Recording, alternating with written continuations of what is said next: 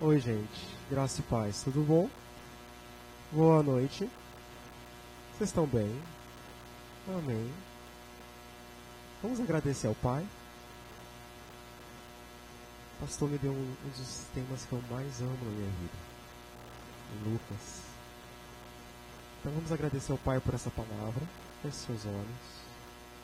Pai, muito obrigado por essa palavra. Muito obrigado, Pai, por isso que está acontecendo essa noite. Por estarmos em um lugar, em uma casa, onde pessoas oram, Pai, onde nós estamos dedicados e comprometidos em orar pelas nações, em orar, ó Pai, pela tua igreja, pelo avanço da tua palavra. E nessa noite, Pai, nós te pedimos que o teu conhecimento da verdade venha afetar e influenciar a nossa maneira de pensar, nosso comportamento, Pai, no nome de Jesus. No nome de Jesus, Pai, nós estamos confiantes que por meio do Espírito o Senhor vai operar em nossos corações e em nossas mentes. Amém. Amém. Tudo bom? Minha voz. Pode sentar. Minha voz é um pouquinho alta. Então, se ficar muito alto para ti, você fala assim: para. Meu nome é Cláudio. Como o pastor já disse, eu trabalho com a missionária Andréia. A gente não teve tempo de conversar, Aqui no Rio, a gente está implantando uma base missionária, se chama Expansão do Reino. E lá na ASBEP, eu trabalho com um projeto, coordeno um projeto que retira meninos, adolescentes do sinal e dá escolaridade para eles. Então, foi, é uma grande graça para mim estar aqui com vocês essa noite, compartilhar um pouco disso com vocês, compartilhar um pouco dessa compreensão na vida de vocês. Eu creio que o Espírito Santo ele quer construir mais disso em nós. Ele quer edificar isso em nós.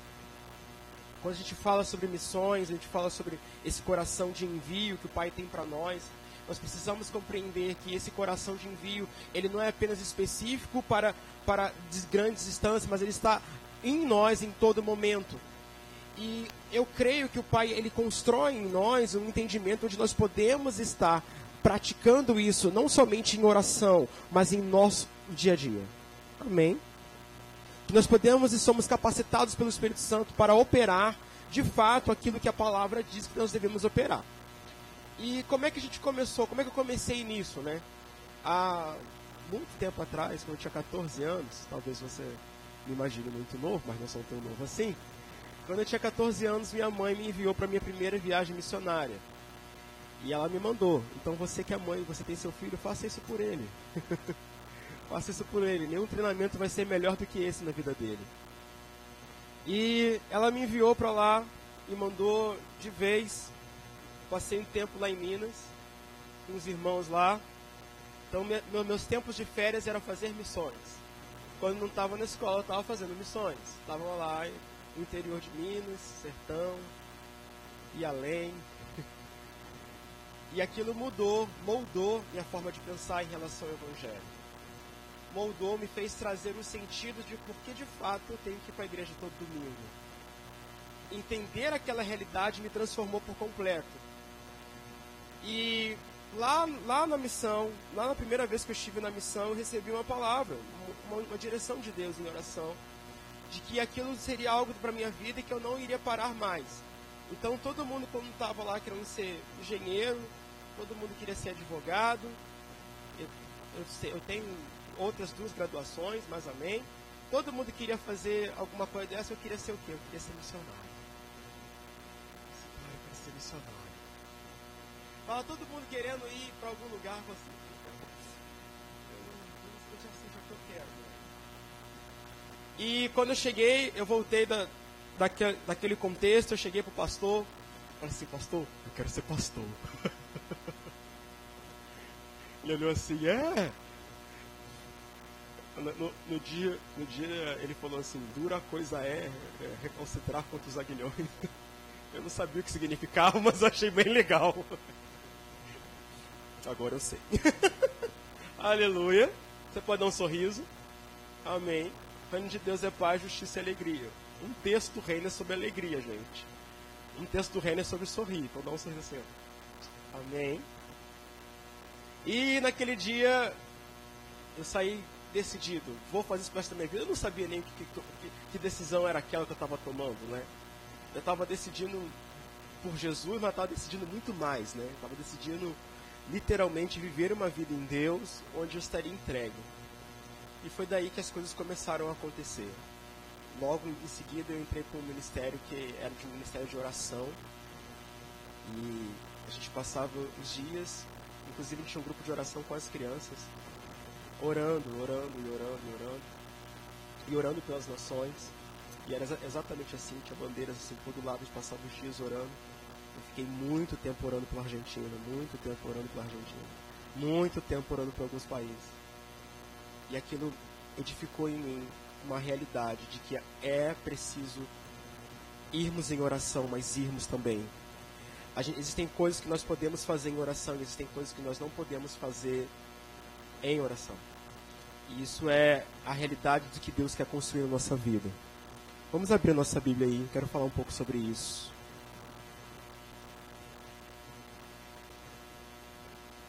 A gente vai chegar lá em, em Lucas, mas antes de Lucas eu quero ir em Mateus, em algumas parábolas de Jesus. Ah, em São João a gente tem uma missão chamada Expansão do Reino. Expansão do Reino, antes de conhecer a missionária André, na verdade eu já conheci a missionária André, cada das bandeiras. Eu tenho a sensação que essas bandeiras vieram de lá. Debaixo da minha mesa que mais tem a bandeira. Chego para trabalhar, tira as bandeiras sempre para trabalhar. É, lá no Expansão do Reino a gente tem uma missão. E o nosso cuidado é exatamente com. O meu cuidado, na verdade, começou com com os pequenos. Eu, lá atrás, eu tinha, tinha um grupo de crianças. E toda quinta-feira eu reunia as crianças. Eu passava toda, de casa em casa, nas ruas da, lá perto de casa, para reunir as crianças. A gente reunia as crianças para ministrar a palavra. E a gente ficou, fiquei tanto tempo ministrando as crianças que as crianças cresceram, né? E trabalham comigo até hoje lá. Meu irmão, Ianco, todos eles. Mas a gente encontrou um desafio que era, apesar deles crescerem, né, carregados pelo Evangelho, eles precisavam compreender algumas coisas. Quantos sabem aqui que estudar faz parte da missão? estudar coisas da vida. E às vezes, no nosso contexto né, cristão, algumas pessoas desvalorizam isso. Então, o meu desafio com eles era: Ah, você quer ir para missões? Então, muito bem. Primeira lição do missionário é arranjar um trabalho, fazer emprego. e eu coloquei eles para fazer preparatório, vai fazer curso de inglês, você tem que estudar, vai fazer sua faculdade, mas eu não tenho dinheiro para pagar a faculdade. A gente vai pagar a faculdade, não tem problema.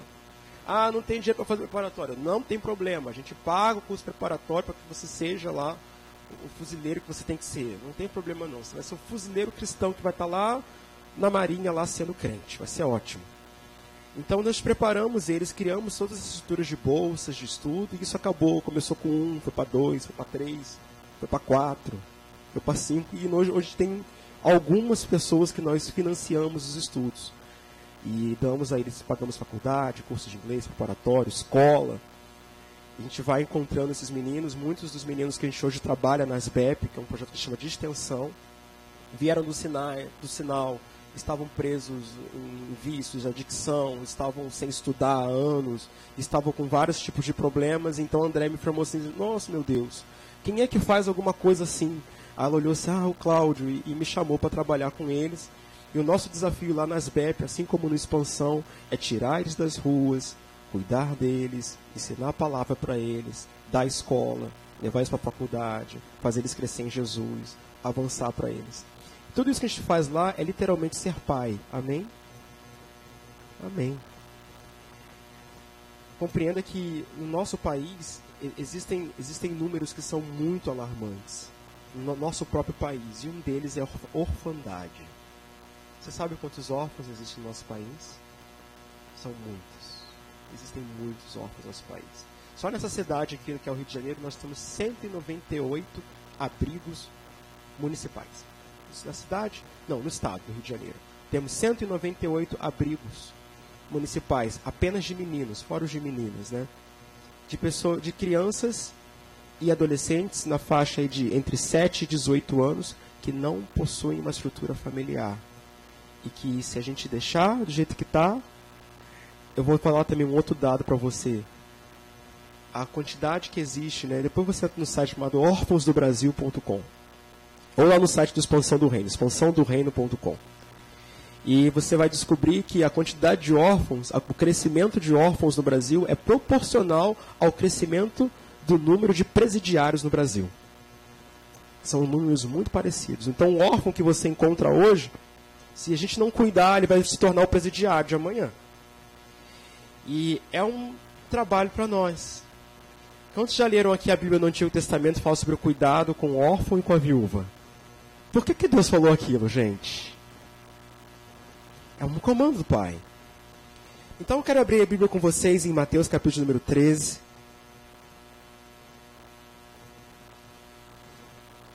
Muito obrigado, Pai.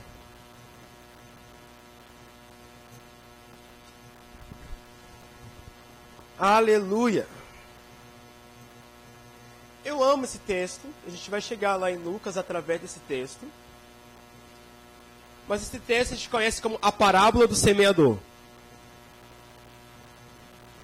Jesus começa dizendo no versículo 1: Naquele mesmo dia saiu de casa e assentou-se à beira-mar. Jesus estava saindo de casa. Reuniu-se ao redor uma multidão tão grande que por isso ele entrou num barco e assentou-se ao, e assentou-se. Ao povo reunido na praia, Jesus falou muitas coisas por parábolas, dizendo: a partir desse capítulo aqui, Jesus só vai falar em parábolas. Aí agora no versículo de número 2, no versículo número 3, diz o seguinte: Jesus falou muitas coisas por parábolas, dizendo: Um semeador saiu a semear. Versículo 4: Enquanto lançava a semente, parte dela caiu à beira do caminho, e as aves vieram e comeram. Parte dela caiu em terreno pedregoso, onde não havia muita terra, e logo brotou, porque a terra não era tão profunda. Versículo 6: Mas quando saiu o sol, as plantas se queimaram e secaram, porque não tinham raiz. Versículo 7: Outra parte caiu entre espinhos que cresceram e sufocaram as plantas. Outra ainda, ainda caiu em boa terra, deu boa colheita, a cem, a sessenta e trinta por um. Aquele que tem ouvidos para ouvir, ouça. Versículo 10: Os discípulos aproximaram-se dele e perguntaram: Por que falas ao povo por parábolas? Ele respondeu: A vocês foi dado o conhecimento dos mistérios do reino dos céus, mas a eles não. A quem, a quem tem será dado, e este, e este terá em grande quantidade. Quem não tem, até o que lhe tem lhe será tirado. Versículo 13: Por essa razão eu lhes falo por parábolas, porque vendo eles não veem, ouvindo não ouvem, nem entendem. Nele se cumpre a profecia de Isaías: ainda que estejam sempre ouvindo, vocês nunca entenderão. Ainda que estejam sempre vendo, jamais perceberão.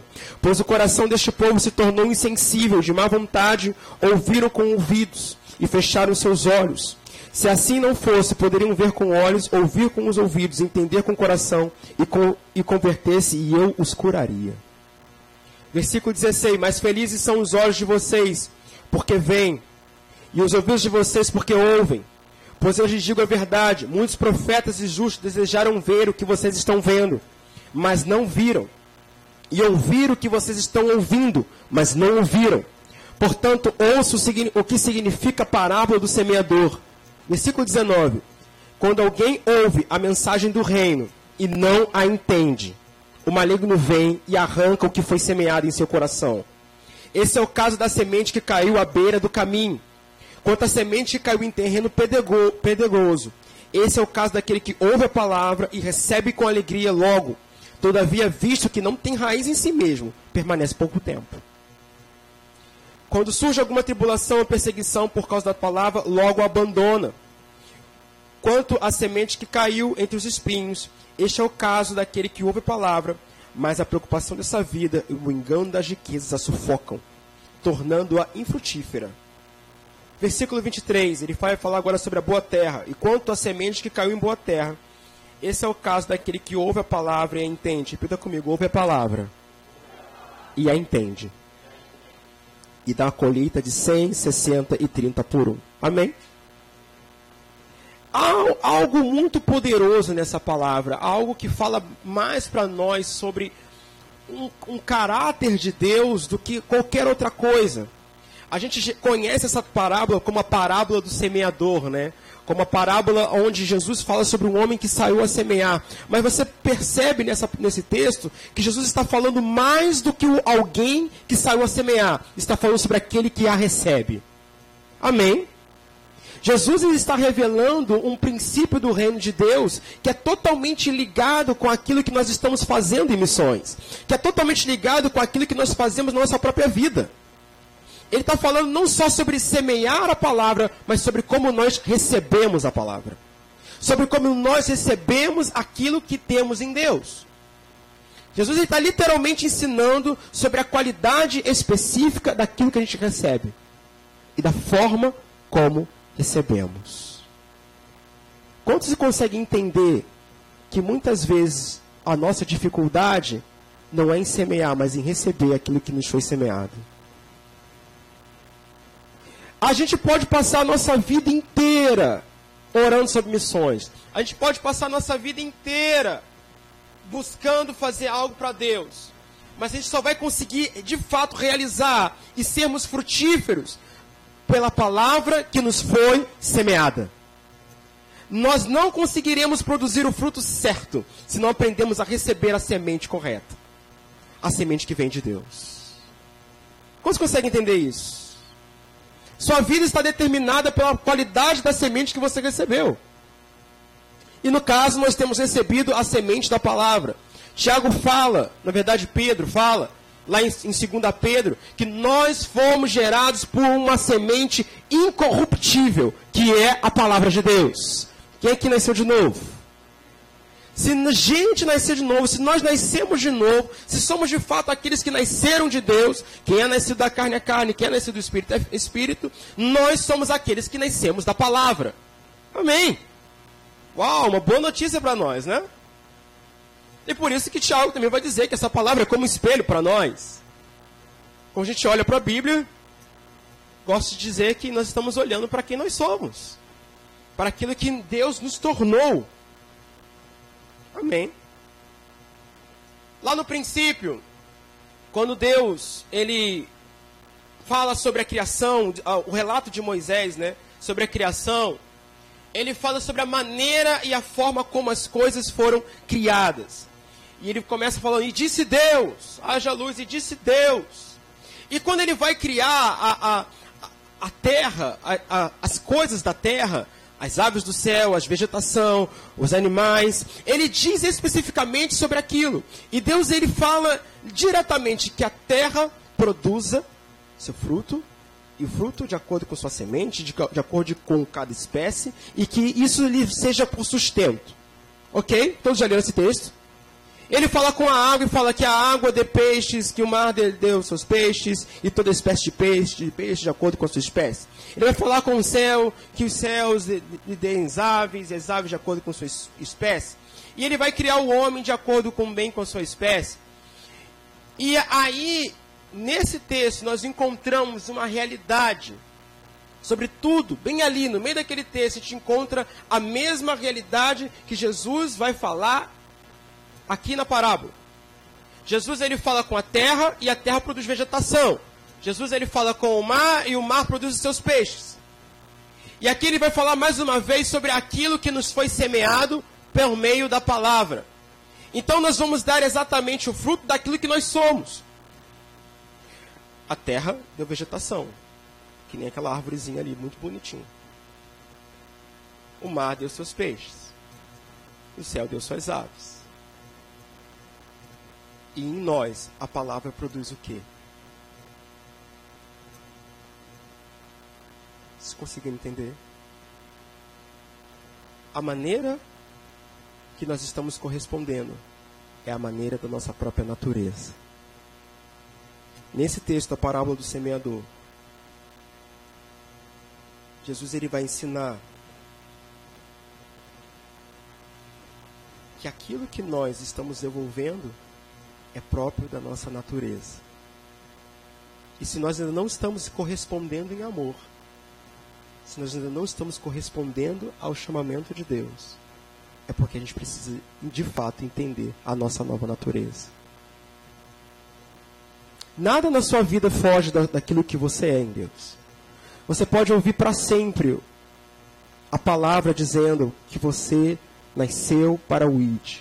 Você pode ouvir vez após vez Mateus 28, 19. Você pode ouvir vez após vez a declaração de Atos, capítulo 4, aquela oração tão poderosa. Nós podemos fazer tremendas declarações. Nós podemos, vez após vez, escutar o pastor Álvaro pregar sobre essa palavra. A missionária André. Quem já ouviu a missionária André pregar?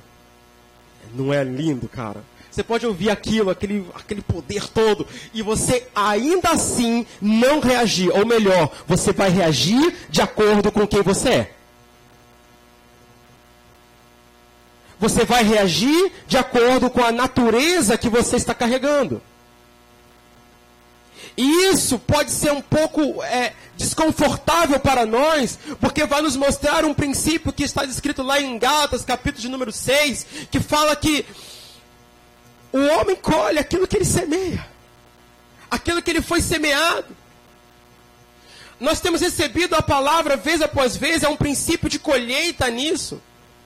Há um princípio de natureza nisso. E se nós queremos, é, de fato, entender o que Deus quer produzir em nós, nós precisamos entender quem você é.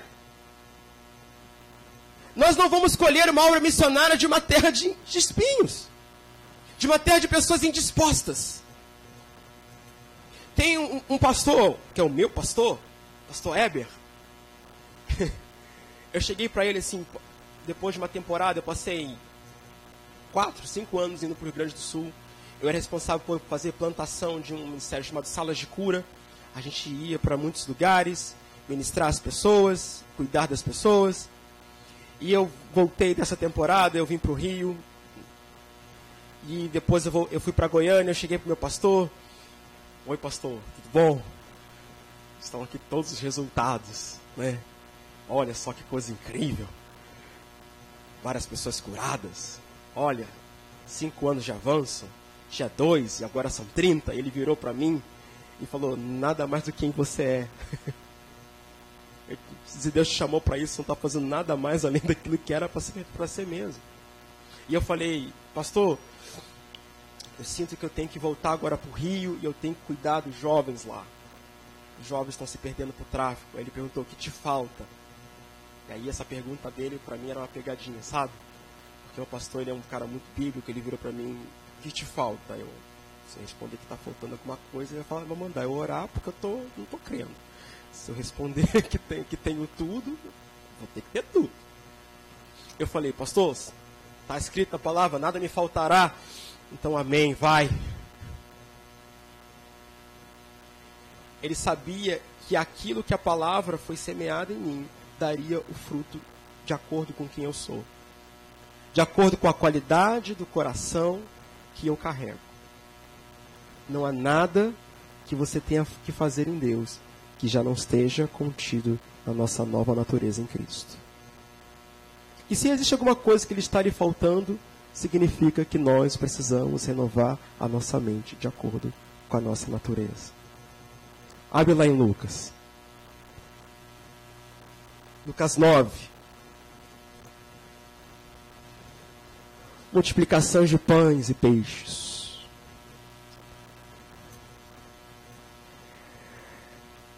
Em Lucas 9 acontece um, duas coisas muito poderosas. A primeira é o envio dos doze. E a gente vai começar lendo a partir do versículo 1. Porque Jesus ele vai mostrar um pouco disso. Reunindo os doze, Jesus lhes deu poder e autoridade para expulsar todos os demônios e curar doenças. E enviou para pregar o evangelho do reino de Deus e curar os enfermos. E disse-lhes: Não levem nada pelo caminho, nem bordão, nem saco da viagem, nem pão, nem dinheiro, nem túnica extra. Na casa em que vocês entrarem, fique ali até, que, até partirem. Se não receberem, sacudo a poeira dos seus pés, quando saírem daquela cidade como testemunho contra eles. Então eles saíram e foram pelos povoados, pregando o evangelho e fazendo curas por toda parte. Herodes, o tretarca, ouviu falar de tudo o que estava acontecendo e ficou perplexo, porque algumas pessoas estavam dizendo que João tinha ressuscitado dos mortos, outros que Elias tinha aparecido, e ainda outros que um dos profetas do passado tinha voltado à vida. Mas Herodes disse: João, eu, eu decapitei. Quem é? Quem, pois, é este de quem ouço essas coisas? E, e, e procurava vê-lo. Versículo 10. Ao voltarem os apóstolos, relataram a Jesus o que tinham feito. Então ele os tomou consigo e retiraram-se para uma cidade chamada Betsaida. Mas as multidões ficaram sabendo e o seguiram. Ele as acolheu, falava-lhes acerca do reino de Deus e curava os que precisavam de cura. Ao fim da tarde, os doze aproximaram-se dele e disseram: Manda embora a multidão, para que eles possam ir aos campos vizinhos e aos povoados, encontrem comida e pousada, porque aqui estamos em algum lugar, num lugar deserto. Ele, porém, respondeu: Deem vocês algo para eles comerem. Eles disseram: Temos apenas cinco pães e dois peixes, a menos que compremos alimento para toda essa multidão. Estavam ali cerca de cinco mil homens. Mas ele disse aos seus discípulos: Façam-nos sentar em grupos de cinquenta. Os discípulos assim fizeram e todos se assentaram, tomando os cinco pães e os dois peixes, e olhando para o céu, deu graças e o partiu. Em seguida, entregou-os aos discípulos, para que servissem ao povo todos conseguem compreender o elemento sobrenatural nisso aqui, né? Jesus, ele em primeiro lugar, ele envia os discípulos. E eu estou falando aqui para vocês sobre a qualidade de como a gente recebe uma palavra.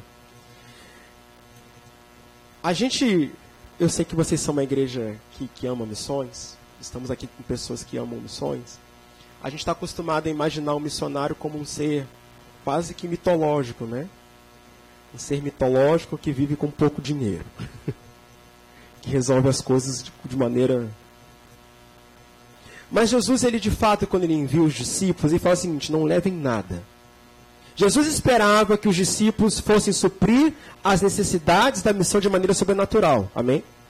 Só existia um jeito de cumprir aquilo que Jesus tinha falado. Quantos sabem que não tem como curar alguém naturalmente, do nada? Quando você está doente, o que você faz? Vai onde? Você vai no médico. Mas Jesus ele sabia da debilidade dos discípulos. Nem dinheiro para eles passar. Não, você tem dinheiro aqui.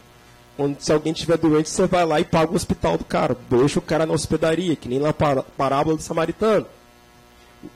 Não leve nada. Vá. Jesus deu a eles uma capacitação sobrenatural para cumprir até mesmo aquilo que lhe era natural. Amém? Eles saem. Jesus libera essa palavra sobre eles.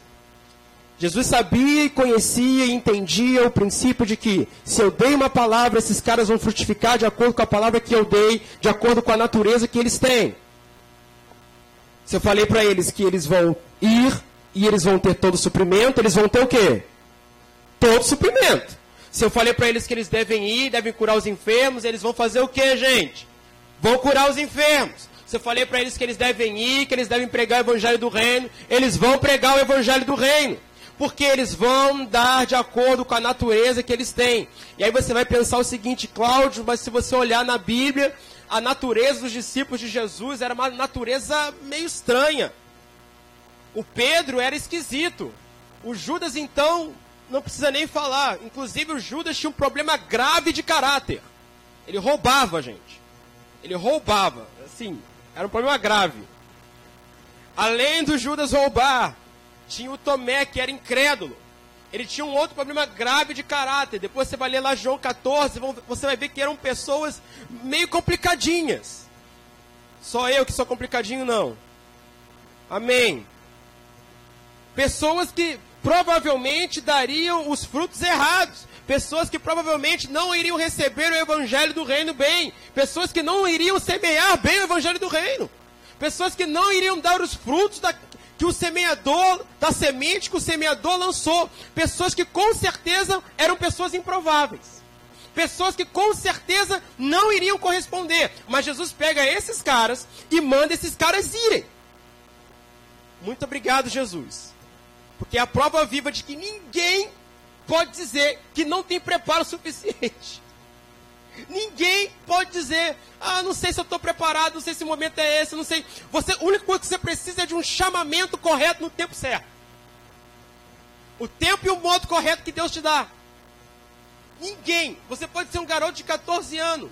Você pode ser um senhor de 80. Se Deus deu a palavra, ela vai dar as, o resultado, o fruto, de acordo com a semente que ela possui. De acordo com aquilo que ela é. De acordo com quem você é. Repita comigo: a semente, a terra e o fruto. Tudo de acordo.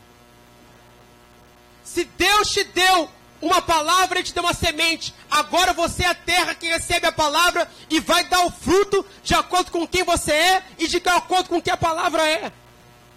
Deus, Ele dá. E Ele pega esses caras especificamente e bota esses caras para fazerem. Eu falo esses caras assim porque eu, você reparou que eu ministro jovens o dia inteiro, então de vez em quando eu vou, vou soltar umas coisas assim, esses caras, assim, enfim. Mas ele pega esses indivíduos e coloca esses indivíduos para ministrar de maneira sobrenatural. Quando a gente faz escola de missões, a gente aprende que a gente só pode ministrar a libertação depois que você faz todo o ritual certinho da libertação, depois que você está totalmente preparado, e você faz cinco anos de escola de libertadores, e você se prepara, porque você sabe que vai ter uns demônios feios, e se você não tiver certinho, o demônio feio vai te pegar e vai te arrebentar todinho. Muito bem, você faz cinco anos de escola de libertação, você lê todos os livros da libertação necessário, você sabe até o nome do, do, dos demônios todo. O capiroto tal, demônio tal, espírito sei lá quem, demôniozinho grande, demôniozinho pequeno. Esse aqui a gente amarra, esse aqui se expulsa, a gente faz sei lá o quê. E a gente aprende aquele negócio todo. Quando chega lá na hora que você está lá, você tem que tirar o cara lá da rua. Aí vem o demônio lá. O demônio é feio, o demônio quer te bater, você não esquece aquilo tudinho. aquilo tudo lá. Não que sua preparação não seja necessária, mas você vai dar como fruto a semente que você recebeu. Gente, a gente pode passar. Tinha, tinha, eu vi uma reportagem de uma senhora que lia para as árvores. Segundo ela, as árvores ficavam mais frutíferas. ok. Eu nunca tentei isso, mas eu acredito que se você passar a sua vida toda falando ali, lendo para as árvores, apesar que Jesus falou que uma árvore ela secou, você pode passar a sua vida toda ali, a árvore não vai mudar o fruto dela, sim ou não, gente? Você pode passar a sua vida toda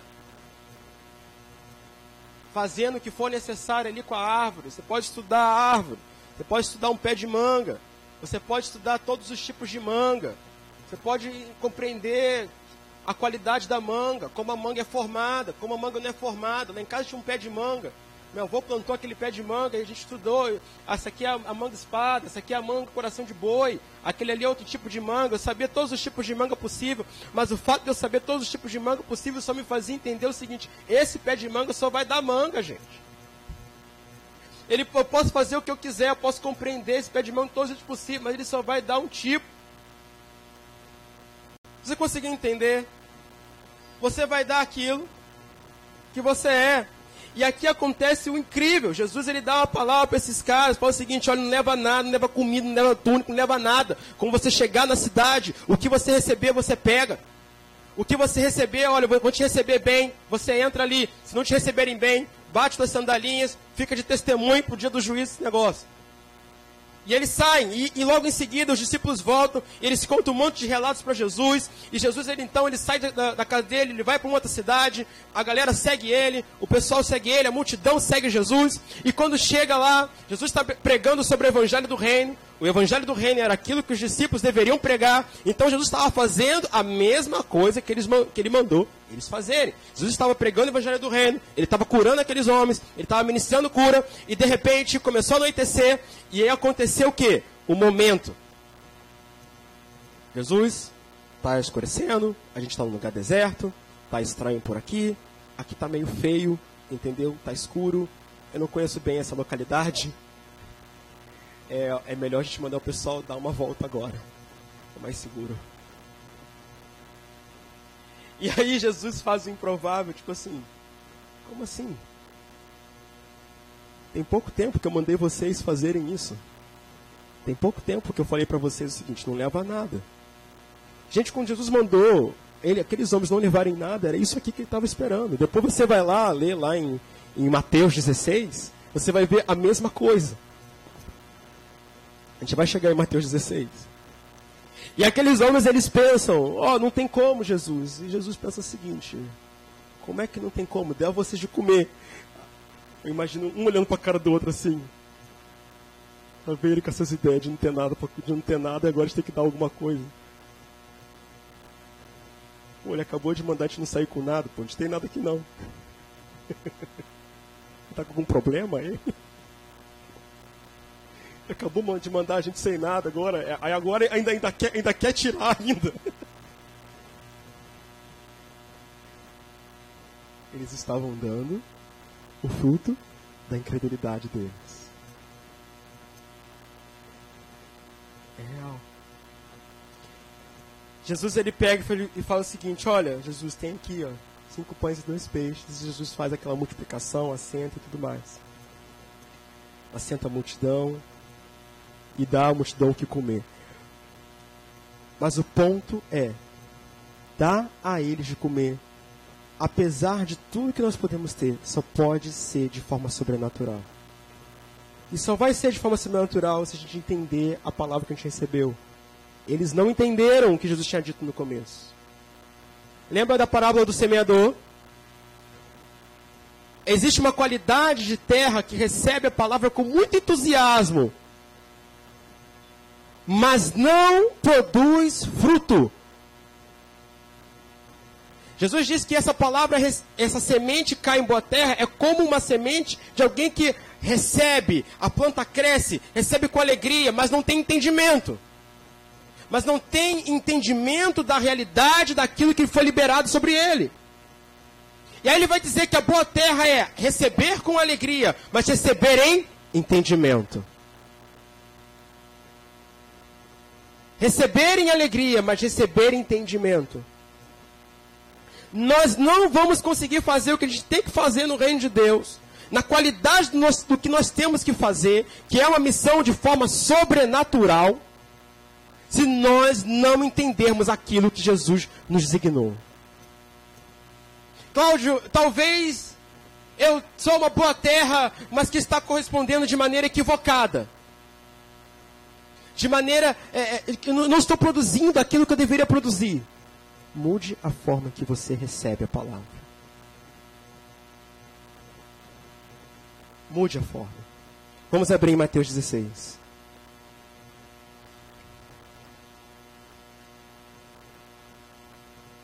Aleluia.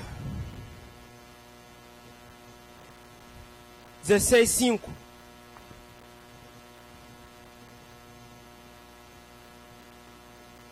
Não se trata. Os discípulos sempre passavam por essa situação, né? Tinham esquecido de trazer o pão. Eles sempre passavam por essas situações. Eles sempre se colocavam nas, nas situações mais desejadas. Indo os discípulos para o outro lado do mar, esqueceram de levar pão. Disse-lhe Jesus: Estejam atentos e tenham cuidado com o fermento dos fariseus e dos saduceus. Eles discutiam entre si, dizendo: É porque não trouxemos pão. Percebendo a discussão, Jesus perguntou: Homens de pequena fé, já falei isso para vocês. Estão discutindo entre si sobre não terem pão. Estão discutindo entre vocês sobre não ter capacidade. Estão discutindo sobre, entre vocês sobre o que nos falta. Estão discutindo entre vocês, será que nós vamos ter... Algumas vezes a gente tem que estar lá nas BEP, né? Você já deve ter recebido uma mensagem lá da, da Andréia assim. Olá, amado pastor, nos ajude. nos ajude. Estamos discutindo entre vocês sobre... Ai meu Deus, vai faltar tudo hoje. Tem meses lá da missão que a gente olha e tem, tem que pagar a escola de um, preparatório de outro, faculdade de outro. Cláudio, quantos financiadores você tem? Tem lá 3 mil de conta, só, só, só das contas que precisam pagar, fora as que ainda vão vencer. E a gente fala assim, ai, ah, Cláudia, agora vamos discutir entre nós porque nos falta pão. Aí Jesus diz o seguinte, a melhor resposta de Jesus, ainda não compreenderam? Não se lembram dos cinco pães para os cinco mil e dos quantos cestos vocês recolheram? Nem dos sete pães para os quatro mil, de quantos cestos recolheram? Como é que vocês não entendem que não era de pão que eu estava lhes falando? Gente, não é sobre o que nos falta, mas sobre aquela palavra que nós entendemos e recebemos. Se nós não estamos dando os frutos que nós devemos ter, e, e, e, o reino de Deus é sobre isso. Você vai ver em Mateus 13, depois da parábola do semeador, Jesus vai falar de uma sequência de parábolas sobre o reino de Deus. Aí ele vai falar que o reino de Deus é como um grão de mostarda, que plantado sobre a terra dá uma grande árvore. Ele vai falar sobre várias vezes sobre trigo e sobre joio, sobre coisas que são semeadas e crescem. E se nós não estamos vendo ainda a proporção daquilo que da semente que nós recebemos de Deus é porque nós ainda não aprendemos a receber a palavra na qualidade da palavra, receber a palavra com alegria e com entendimento. Aí Jesus, eles de novo caem nessa mesma situação, não tem pão, vamos discutir sobre isso. E Jesus veio para eles e disse o seguinte: como é que vocês não perceberam ainda que não é sobre o que da nossa capacidade, é sobre fé? Versículo 11. Tomem cuidado com o fermento dos fariseus e dos saduceus. Aí no versículo 12 acontece um milagre. Então entenderam, repita comigo, então entenderam. Que ele não estava dizendo que tomassem cuidado com o fermento do pão, mas com o ensino dos fariseus e dos saduceus. A questão em si quando eu olho para os números lá, faltam, sei lá, os números da orfandade. Eu não vou falar aqui porque já passei já o dia já. os números da orfandade no Brasil. Você olha os números de quantos jovens se, se, ainda se perdem dentro das nossas igrejas. Se você olha os números, todos esses números, você vai pensar de tudo que nos falta. Enquanto Jesus continua nos dizendo você vai ver o evangelho inteiro. Jesus só fala sobre a falta de fé. Sobre quanto de dinheiro ainda precisa para chegar nos 3,2 bilhões. Sabe quanto dinheiro precisa? Eu tinha um professor de missão que ele falava para mim que era na casa dos trilhões. Ele falava assim: Você sabe quanto dinheiro precisa para você chegar no Congo? Ele, ele, ele tinha uma habilidade que era interromper. Ele falava o seguinte: olha, esse projeto missionário vai dar errado, porque falta isso, falta isso, falta aquilo outro, mas principalmente falta fé.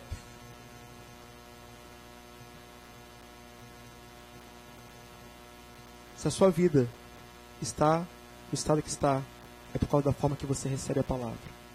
Podem pregar a palavra para você de noite. Você pode ouvir Deus falando com você de noite. Mas é a forma que a gente recebe a palavra que vai determinar. Amém. Vamos colocar de pé. Aleluia.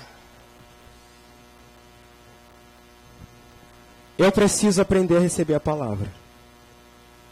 Se Deus disse, Jesus me disse que é desse jeito, é daquele jeito, gente. Não tem outro jeito. Se Jesus disse que é para investir em missões, gente, a gente, vai, a gente vai fazer o quê? A gente vai investir em missões e vai dar resultado, e vai, e vai acontecer de acordo com o fruto. Se eu não estou vendo fruto e eu entendi a palavra, eu preciso aprender a receber a palavra. Eu ouvi, mas ainda não entendi, na verdade. Então eu quero orar aqui hoje por um entendimento da palavra chegando para vocês. Amém? Feche seus olhos.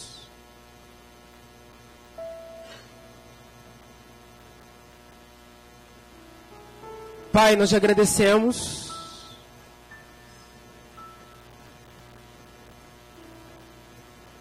Porque Sua palavra vem para nós. Nós nos colocamos aqui hoje para receber Sua palavra.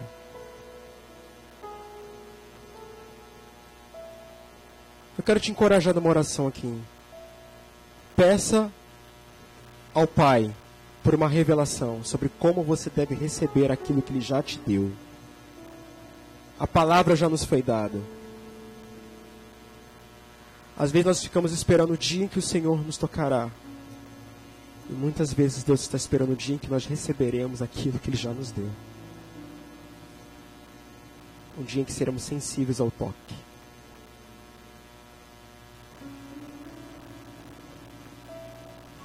Pai, no nome de Jesus eu oro por essa realidade aqui chegando. Não é obra de emoções, não é utopia, mas é poder de Deus. Pai, decidimos crescer em fé. Em fé para operar multiplicação. Gente, aquela multiplicação não foi simbólica. Não foi um simbolismo, foi real. Ele nos deu um comissionamento tão real. Muito obrigado, Pai.